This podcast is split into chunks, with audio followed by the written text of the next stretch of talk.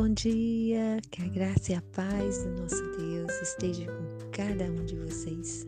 Ao iniciar dessa semana, que seja uma semana abençoada, que o Senhor possa te fortalecer, te trazer ânimo para continuar nessa caminhada, em nome de Jesus.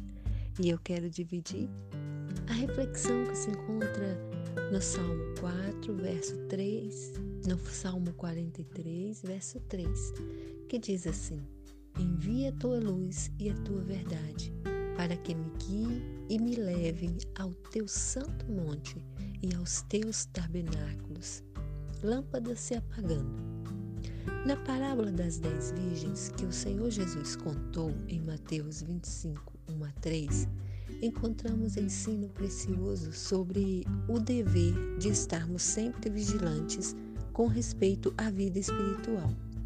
Vemos que, por mais bem preparados que estejamos, podemos, em alguns momentos, descuidar de nossa lâmpada devido ao peso do sono.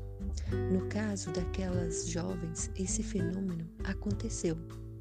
Todas elas dormiram por, por ter o noivo, aquele que elas esperavam, se atrasado muito.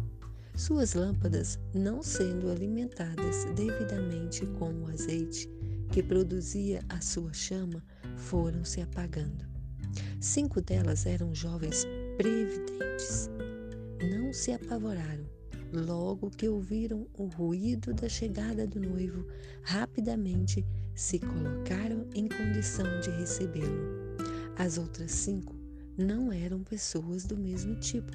Não se prepararam para, as, para os imprevistos e, não tendo reserva de azeite, não conseguiram superar tal problema a tempo.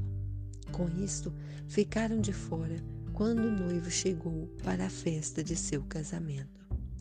Todos nós estamos sujeitos a passar por situação de sono em nossa vida espiritual, sono de desânimo, de preocupações, de tristeza. Em tais circunstâncias é tão comum descuidar, descuidarmos de nossa lâmpada, do ardor espiritual, da comunhão do, com Deus, da oração, da fé. Em consequência disto, ela vai se apagando lentamente como uma lâmpada de azeite. O apóstolo Paulo, quando já estava perto de sua partida deste mundo, deu este maravilhoso relatório: Combati o bom combate, completei a carreira e guardei a fé.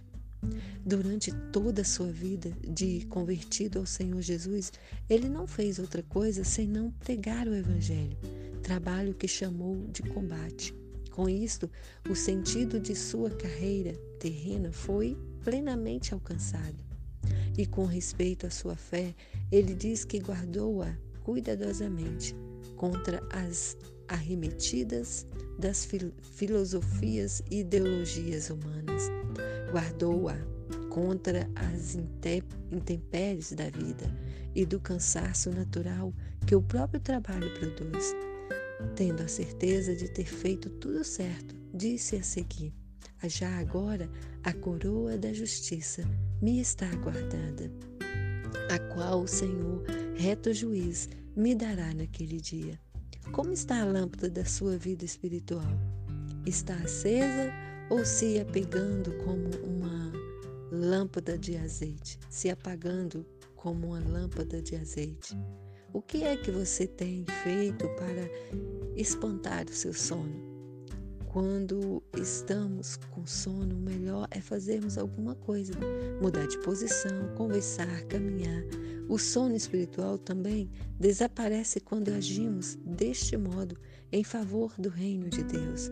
Nosso Deus e Pai, ajuda-me a manter acesa a lâmpada da minha fé, para que eu receba o noivo, o Senhor Jesus, bem preparado. Em nome de Jesus, amém e amém.